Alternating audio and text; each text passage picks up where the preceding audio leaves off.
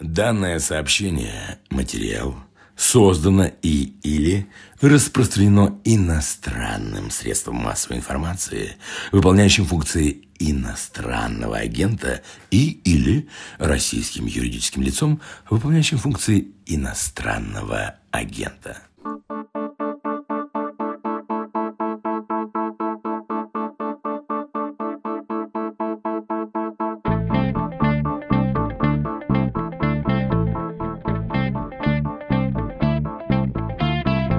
Здравствуйте, вы включили ежедневный с перерывом только на воскресенье подкаст о новостях, которые долго остаются важными. Он называется «Что случилось?». У микрофона его ведущий Владислав Горин. Скоро ко мне здесь присоединится Иван Кривушин, профессор факультета мировой экономики и мировой политики Высшей школы экономики. Поговорим мы вот о чем. На этой неделе в Шотландии подведены итоги голосования в местный шотландский парламент. Большинство мест в нем снова займет шотландская национальная партия и ее союзники. Это открывает дорогу к новому референдуму о независимости Шотландии. Такие голосования уже проходили, но результат для сепаратистов был отрицательным. В этот раз все может получиться иначе, потому что предыдущее голосование было, например, до Брекзита, а большинство шотландцев не хотят вместе с Великобританией выходить из Евросоюза.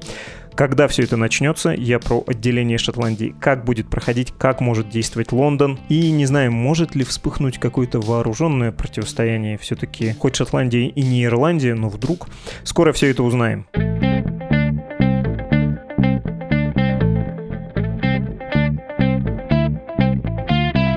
Шотландии, ее парламент и призрак ее независимости. Как с этим обстоят дела, нам сейчас расскажет профессор факультета мировой экономики и мировой политики Высшей школы экономики Иван Кривушин. Иван Владимирович, здравствуйте. Добрый день. Вы знаете, в феврале этого года у нас выходил подкаст, он назывался «Политики в Шотландии, Каталонии, Фландрии и еще ряде регионов ЕС добиваются независимости». В Европе действительно скоро появятся новые страны. И там был ответ, что да, возможно, про Шотландию мы там тоже говорили, но хочется еще про нее отдельно, тем более, что на днях там были подведены итоги выборов, и в шотландском парламенте 72 места из 129 займет правящая шотландская национальная партия, а также их союзники все шотландская зеленая партия.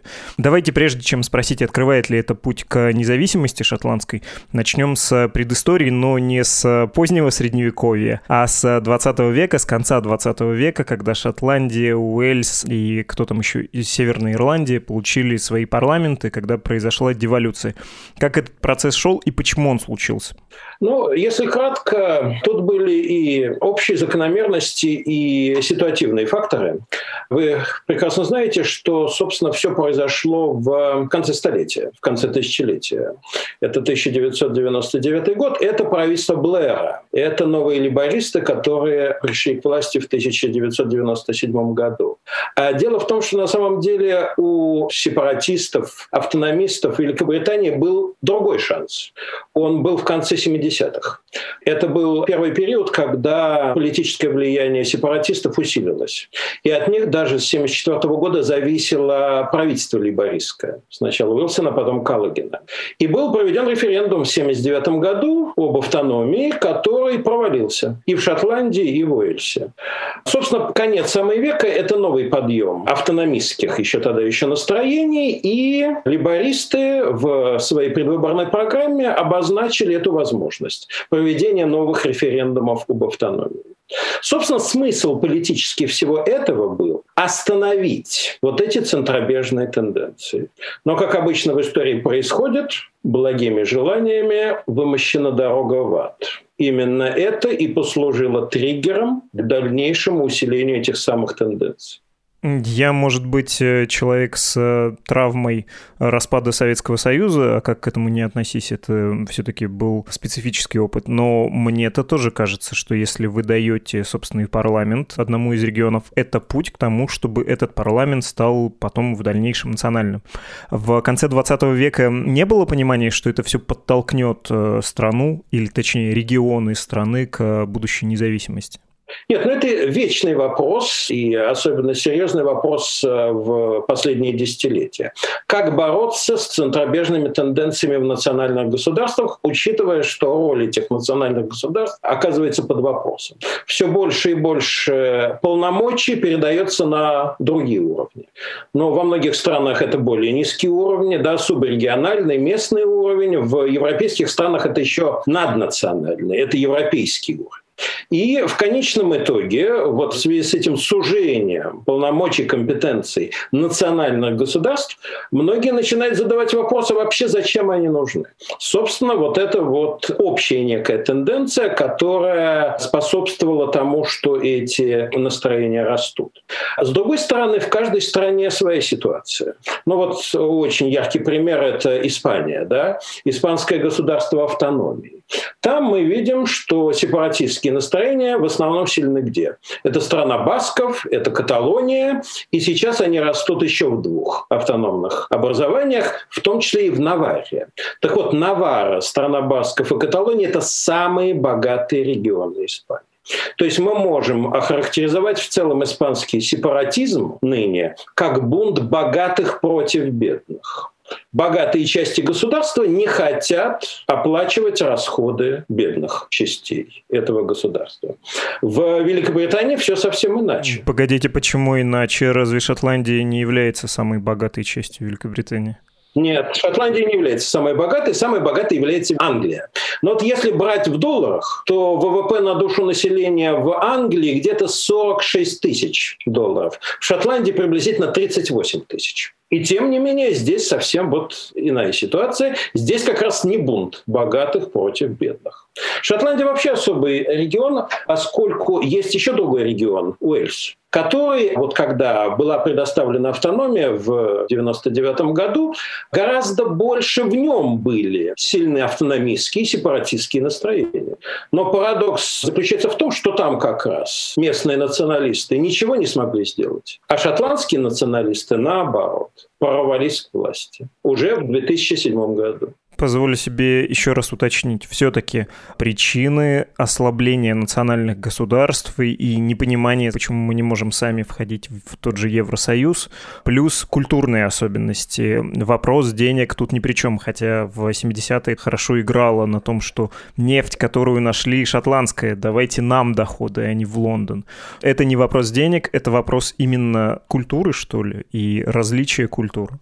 Что касается культуры, и точнее этнической, этнической составляющей. Здесь опять очень все э, различается по территориям.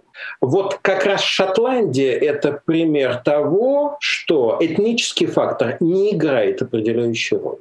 Но вот возьмем, например, первый критерий – это язык. На каком языке говорят шотландцы?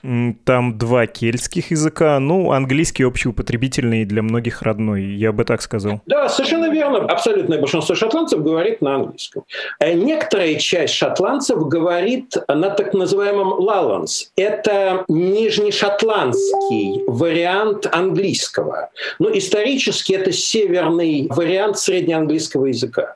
Долинная Шотландия, она исторически исторически была близка к э, Англии. И, собственно, еще тогда этот язык распространился там. А вот что касается гельского языка, этнического языка шотландцев, то по переписи 2011 года на нем говорит менее 2% населения. Там по каким-то данным 1,1, по другим данным 1,9, но не более 2%. Вот особенность Шотландии в том, что шотландская идентичность, ну, я прошу прощения, что перехожу на такой язык, это региональная идентичность, это не этническая идентичность. То есть в первую очередь шотландец – это тот, кто живет в Шотландии. Это не тот, кто говорит на шотландском языке. Это не тот, кто разделяет какие-то традиции или ценности. Это в первую очередь региональная идентичность. И вот это очень тонко почувствовали шотландские националисты. Ну, можно сказать, хотя сейчас он подвергается очень большой критике, если у вас была передача об этом, то о нем наверняка говорили, Алекс Селмонд человек, который, собственно, привел шотландскую национальную партию к победе. Вот он понял это прекрасно. То есть Шотландия – это дом для шотландцев.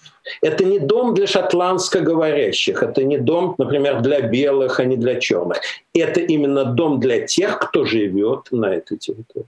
Вот валийские националисты как раз пошли по другому пути. Для них главный лозунг – это этническая идентичность, валийская это усилия по распространению валийского языка, укрепление национальной самобытности, и они политически как раз проиграли. Нужно, наверное, спросить еще про то, как до деволюции было устроено разделение полномочий между регионами и Лондоном, почему регионы это не очень устраивало, и вот, как вы сказали, регионалистское движение, почему сыграло так хорошо в Шотландии, чего не устраивало? Ну, вроде бы страна первого мира, вроде бы развитое самоуправление. Ну, общее объяснение такое. Была империя. Была Великая империя, и Шотландия была ее частью. И шотландцы комфортно чувствовали себя в рамках этой империи. Но даже шутили в свое время, что шотландцы продали свою самобытность за чечевичную похлебку. Но потом империя стала разваливаться. Великобритания попала в период очень серьезных экономических трудностей. Может быть, вы помните этот знаменитый период 70-х годов, когда они впервые вырвались так сказать, наружу эти настроения. Это период глубокого кризиса вот, перед Тэтчер. Ну и начало правления Маргарет Тэтчер тоже помните хотя бы те же самые забастовки шахтеров это серьезнейший социально-экономический кризис в королевстве. И вот как раз здесь отправная точка вот этого вот недовольства. Много и с удовольствием российские слушатели, зрители, читатели узнают про монархические дела. Можно сказать, что вот в 70-е годы, когда мы наблюдаем подъем шотландского движения, это низшая точка э, монархической идеи. Ну, потому что империя и монархия строятся на том, что ты не шотландец, ты не англичанин, ты подданный лично Ее Величества, и что окончательно изжила себя вот эта идея? Или это большое преувеличение, и та же монархическая идея закончилась чуть раньше? Нет, это на самом деле большое преувеличение. В данном случае вообще в рамках британской политики республиканско-монархический раскол практически не существует, хотя были политики очень яркие, там, например, Тони Бен такой, либорист, который настаивал на отмене монархии. Я просто хочу привести только один пример, чтобы не углубляться в эту тему. Тут есть два аспекта. Ну, первый, я просто приведу пример. Шотландская национальная партия – это не республиканская партия. И, в принципе, в случае независимости независимость, они хотят сохранить британского монарха как главу государства. Как в Канаде, Австралии, на каком-нибудь острове Мэн, да, например? Это вообще отдельный вопрос, поскольку вопрос о так называемых Commonwealth Realms, королевства в составе Содружества, это 15 государств, которые имеют главой государства королевы Великобритании, сейчас находятся в состоянии некоего брожения. Тут очень все связано с личным фактором. Это фактор Елизаветы II которая пользуется очень большим уважением и популярностью во многих из этих государств. Многие прогнозируют, что с э, уходом королевы и вошествием на престол непопулярного Чарльза ситуация может измениться. Хотя уже сейчас, может быть, вы знаете, в конце прошлого года Миа Мотли, премьер-министр Барбадоса, заявила, что к ноябрю этого года они ликвидируют институт монархии на Барбадосе, и у них будет республика. Там где-то близко Ямайка. Вот. Брожение достаточно сильное. Растут республиканские настроения в Австралийском Союзе. Не все спокойно и в Новой Зеландии. Но в самой Великобритании, даже несмотря на последний кризис с герцогами сассекскими, это, в общем, все-таки не ключевая политическая проблема. Хорошо, давайте поговорим про новейшее время, про 2014 год, когда был первый референдум, и вот сейчас после победы на парламентских выборах, ну, очередной победы Шотландской национальной партии, видимо, будет второй референдум. Первый не удался, проголосовали против шотландской независимости. Второй может получиться, и насколько здесь важен фактор Брекзита, про это часто говорят, что вот шотландцы не хотят выходить из Единой Европы, и поэтому это подогревает вот эти регионалистские сепаратистские настроения. Давайте сначала тогда, победили ли или не победили. Вы сказали, что они победили, но, в общем, это сложный вопрос. Что значит победили? Большинство в парламенте. Да. Тут есть две вещи. Первое – это сепаратисты и Шотландская национальная партия. Что, как вы понимаете, не одно и то же, хотя Шотландская национальная партия – это ведущая сила сепаратистского лагеря.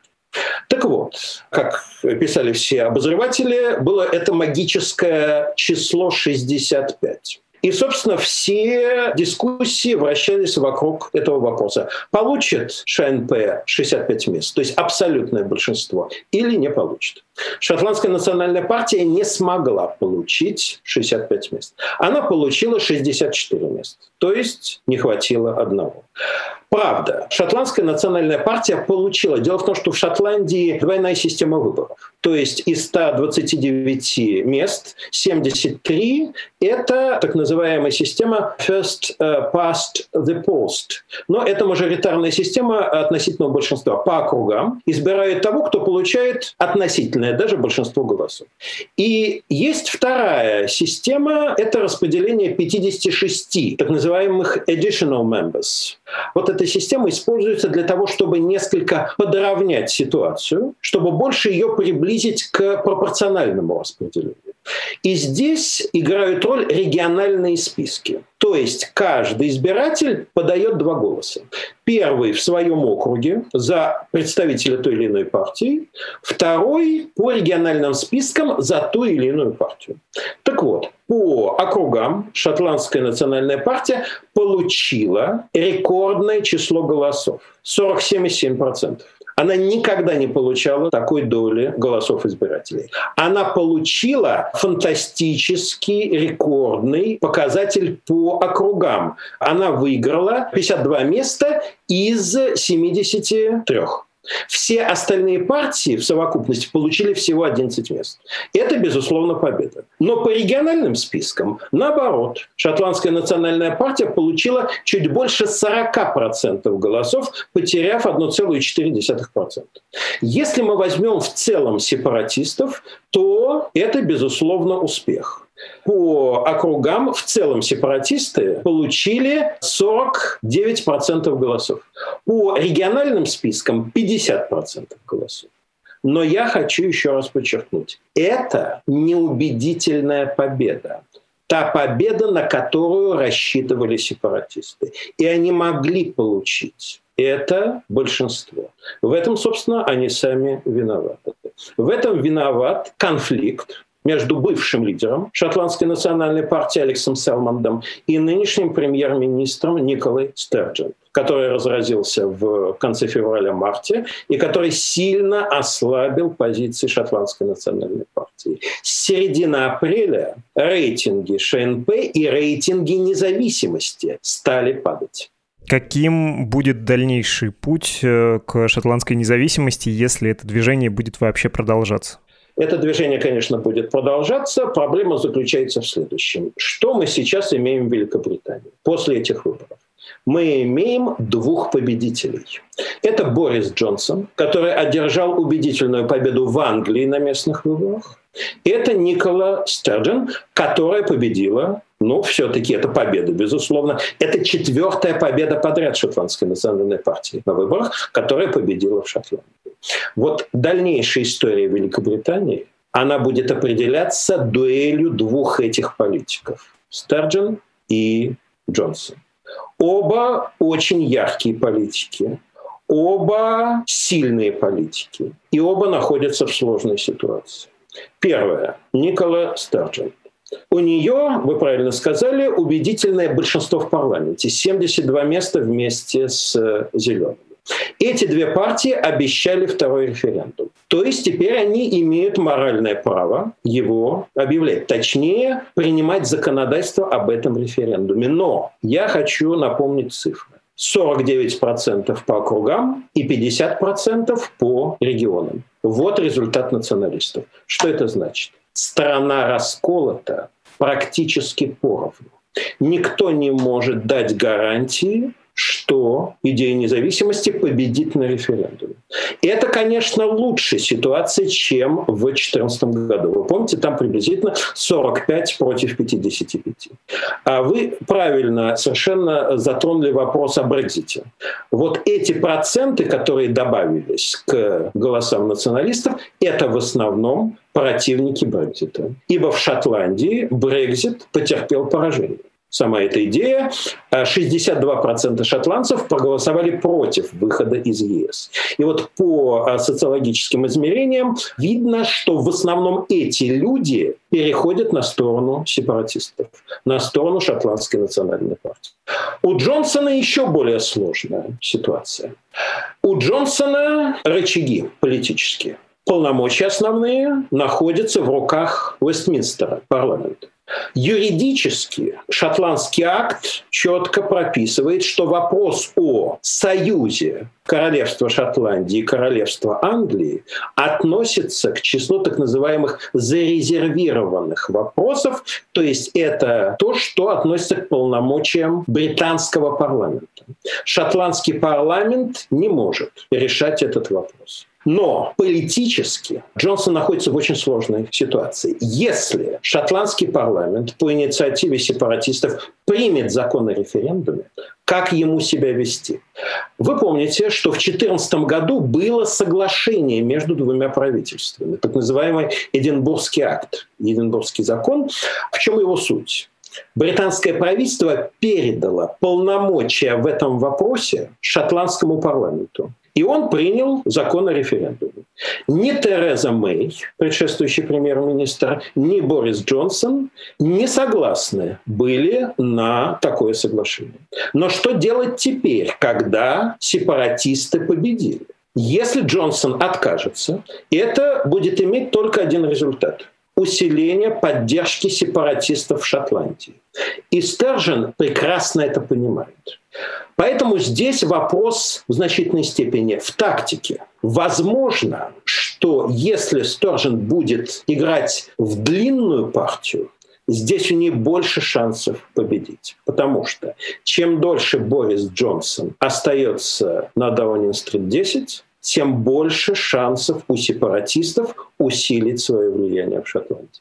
Ну и есть последний вопрос. Это юридический вопрос. Я уже сказал, что закон о шотландской автономии, он относит это к ведению британского парламента.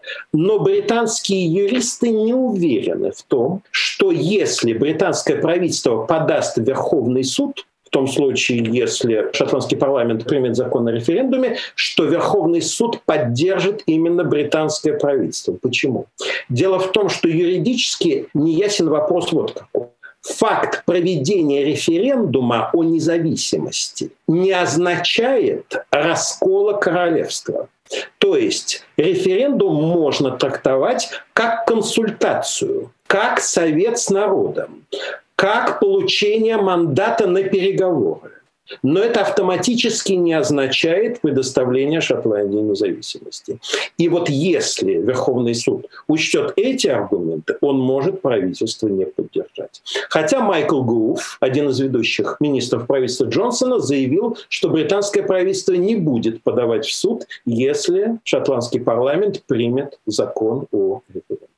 Я понимаю, что слишком далекой ситуации невозможно сравнивать Ирландию с Шотландией, но все-таки, если предположить, что процесс обретения независимости Шотландии будет продолжаться, возможно ли какая-то острая фаза и вооруженное противостояние, или это абсолютно не та ситуация, здесь это, скорее всего, не возникнет? Нет, это практически невозможно. Дело в том, что шотландские сепаратисты ШНП заинтересованы в первую очередь в легитимности этого процесса. То есть вот этот развод должен совершаться по согласию обеих сторон. Но теперь это еще добавляется тем, что Шотландия имеет больше шансов вернуться в состав ЕС, чем это было до Брекзита. И ей нужно, чтобы это все было чисто с юридической точки зрения. Потому что иначе ЕС скажет, ну давайте на общих основаниях снова подавайтесь, мы вас пустим. Хотя было заявление Евросоюза, что мы вас примем, да, э, сравнительно недавно, если что-то такое случится. Ну, понимаете, европейский мир сейчас не таков, чтобы устраивать вооруженные восстания даже на Корсике, даже в Басконии все-таки эта проблема не стоит. Ну и слава богу. Вы сказали про то, что это движение не в классическом понимании национальное или националистическое, национально-освободительное, как пишут в учебниках истории в наших отечественных обычно, а скорее регионалистское. И у меня несколько дурацкий вопрос про то, как большинство шотландцев, настроенных на сецессию, на отделение, воспринимают все происходящее. Я понимаю, что этот эпизод нельзя рассматривать как данные этнологические арктической экспедиции, но я очень люблю, как и многие, фильм а, «На игле», «Trainspotting», правда, книжку не читал. Там есть чудный совершенно эпизод, когда компания вот этих друзей выезжает за город, они выходят из поезда, и открывается совершенно величественный, невероятный шотландский пейзаж, там очень красивая гора, и один из э, тех, кто, собственно, привез компанию на природу, говорит, ну пойдемте погуляем, ему надо отвлечься от горя, а они все очень хмурые и не настроены с ним гулять, и говорят, к черту, во-первых, твою природу, во-вторых, когда он произносит «вы должны гордиться тем, что вы шотландцы», они ему просто потоком брани отвечают про себя, про шотландцев, что мы дерьмовый народ, и мы даже оккупантов себе выбрали, англичан. Это никуда не годится, это какое-то позорище. Можете объяснить вот на таком несколько бытовом уровне, как шотландцы, которые настроены на сецессию, относятся к англичанам, как это у них устроено, если они себя, ну, мало отделяют, на самом деле, от этого большого пространства? Ну, понимаете, здесь есть два вопроса. Во-первых, кого вы имеете в виду? То есть это вопрос о социальном составе сторонников независимости. Это один вопрос. Вот что касается, собственно, шотландцев, то сторонники независимости достаточно враждебно относятся относится ко всему британскому, и британскому, и английскому. Но я вам приведу только один пример. Есть такая категория населения, называется болельщики. В Британии был чемпионат, э, в котором играли четыре команды, представители всех четырех частей. Так вот, пришлось отказаться от этого чемпионата, потому что каждый матч Англии с Шотландией выливался в беспорядке. То есть доходило до того, что там не только за пределами поля, но и врывались на само поле и даже один раз сломали ворота. Вообще есть такое явление, она, это называется тартанная армия. Ну, вы знаете, что такое тартан? Да? Тартанная армия – это шотландские болельщики, которые вообще известны по всей Европе своей организованностью, своей знаменитой песней «Лох Ломонд», ну, достаточно просто посмотреть кадры, как ведут себя эти болельщики в перерыве любого футбольного матча. Это производит очень сильное впечатление как они дружно поют свою национальную песню. Хотя очень многие из них не знают гельского языка. Вот в этом-то как раз и парадокс, что этническая идентичность слаба, но вот эта региональная идентичность, она э, в значительной степени негативна по отношению к англичанам и, что очень важно подчеркнуть, к правительству в Лондоне. И вообще, ну вот это просто не совсем связано с нашим разговором, но я просто хочу обратить ваше внимание, что на этих выборах, в общем, победили все, и, в общем, политики, которые выражают враждебность по отношению к центральному правительству, они на коне в Соединенном Королевстве. Это верный способ получить политические очки. Не только в Шотландии, но и в Северной Ирландии, и в Манчестере, и в Уэльсе, в очень многих местах. То есть общая враждебность к центральному правительству, на которое накладывается общая нелюбовь шотландцев историческая к Тори, консерваторам. Поэтому враждебность всегда усиливается в период пребывания у власти в Лондоне тарийских кабинетов. Можно ли как-то будет пересобрать это национальное объединение? Я имею в виду, конечно, Соединенное Королевство. На каких-то новых условиях. Ну вот в конце 90-х попробовали и скорее открыли да, возможность для расширения сецессии, для усиления центробежных сил. Можно ли как-то пересобрать, как это в России называлось, Огаревский процесс? С моей точки зрения, это невозможно. Здесь очень любопытен механизм как люди, прежде враждебные к идее независимости, становятся ее сторонниками. В чем причина побед более ранних шотландской национальной партии?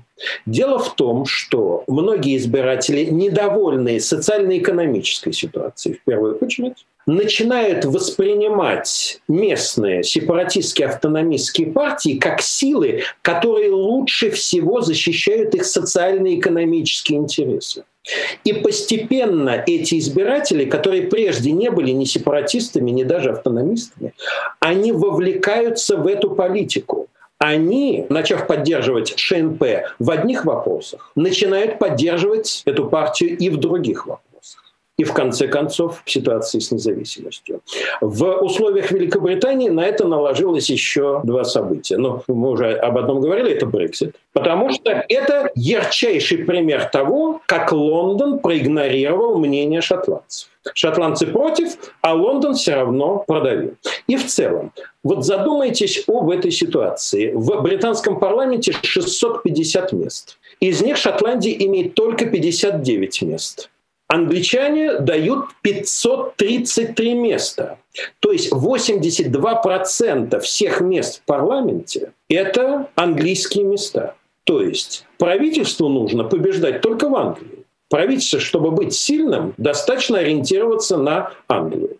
Голоса Шотландии, Северной Ирландии, Уэльса, даже вместе взятые, в принципе, могут не иметь никакого значения жители и Шотландии, и Уэльса это хорошо понимают.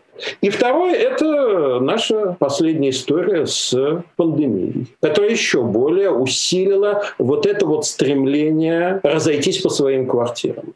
И, кстати, усилила популярность местных политиков. Потому что в момент опасности для нации руководители регионов получают больше возможностей себя проявить как сильные лидеры. Вот Стержен это удалось она имеет сейчас самый большой рейтинг в Шотландии, плюс 17%. Мы и в России это видели, когда, казалось бы, выборов-то не особо, и какого-то самоуправления не особо много, а, например, мэр Москвы или там какой-нибудь губернатор Подмосковья. Вообще губернаторы стали значимой фигурой в период кризиса, федеральное правительство как будто устранилось, там с экранов стало показываться. Безумно интересно, безумно любопытно, как происходит процесс э, роста популярности местных политиков. Вы знаете, что еще? Вот вы меня спросили о будущем. Вот здесь это второй аспект кто сторонники сепаратистов. И очень важный вопрос – возраст этих людей. Так вот, идея независимости Шотландии наиболее сильна в более молодых возрастных группах. Особенно в группе от 25 до 34 лет. То есть это как раз делает перспективы для сепаратистов очень серьезными. Самая низкая поддержка сепаратистов среди ну, людей пожилого возраста, сейчас они практически пенсионеры, потому что вот с этого года пенсионный возраст в Шотландии 66 лет. До этого был 60 для женщин и 65 для мужчин. Но это понятно, пенсионеры больше боятся изменений. Они больше боятся инфляции, боятся, что пенсии их обесценятся, в целом боятся нестабильности. Это молодежь. Что касается в социальном плане, социально-профессиональном плане, то исторически самый главный отряд сторонников сепаратистов – это квалифицированные рабочие. То есть люди, которые имеют заработок, но все-таки не очень большой. То есть это все-таки не представители среднего класса, особенно средней и высшей его прослойки, которые, в общем, менее поддерживают сепаратистов, как и самые обездоленные. Они тоже меньше поддерживают сепаратистов. В общем, самые необразованные и самые социально уязвимые сепаратизм не поддерживают пытаясь подвести итог, пытаясь сделать неблагородное дело прогнозирования.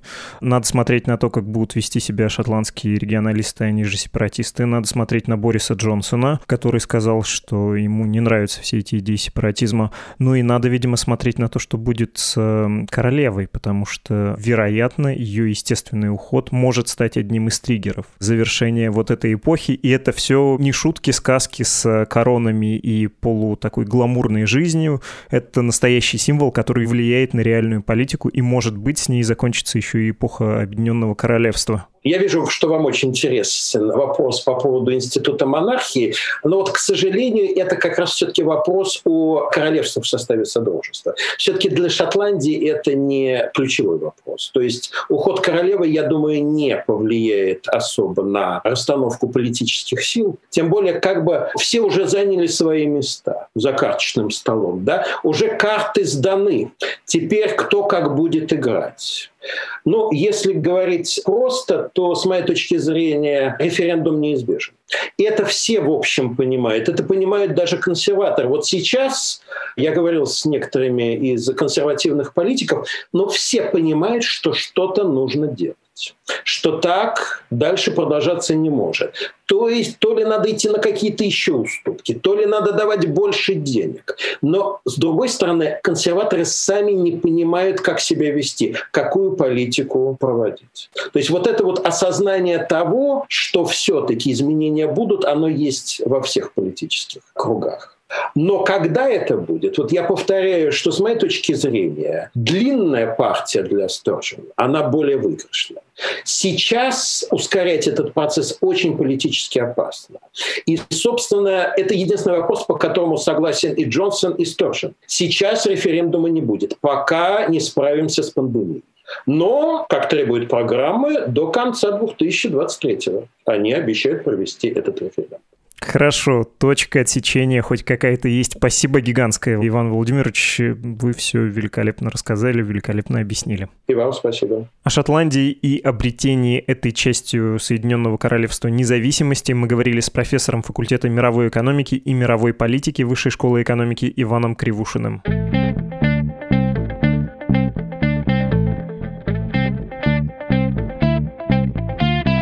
Вы слушали «Что случилось?» подкаст о новостях, которые долго остаются важными. Слушать эпизоды можно и на «Медузе», пока она не закрылась, и на подкаст-платформах, пока их не запретили в России.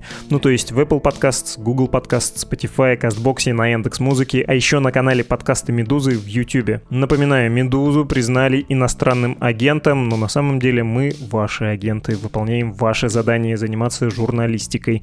И поэтому очень рассчитываем на ваше центра, посильное финансовое участие в нашей общей судьбе – в нашей общей миссии. Для этого заходите, пожалуйста, на страничку supportmeduza.io, там все написано. И я смотрю сегодня издание V-Times, то есть команда журналистов, которая вынуждена была покинуть из-за цензуры газету «Ведомости», тоже признана СМИ иноагентом. Что ж, поздравляю с признанием профессиональных заслуг наших коллег. Приглашаю к нашему скудному столу и не смотрите на то, что он больше похож на канаву, где бедолаги вроде нас лошадь доедают. Зато, знаете, лошадь, а не другая субстанция.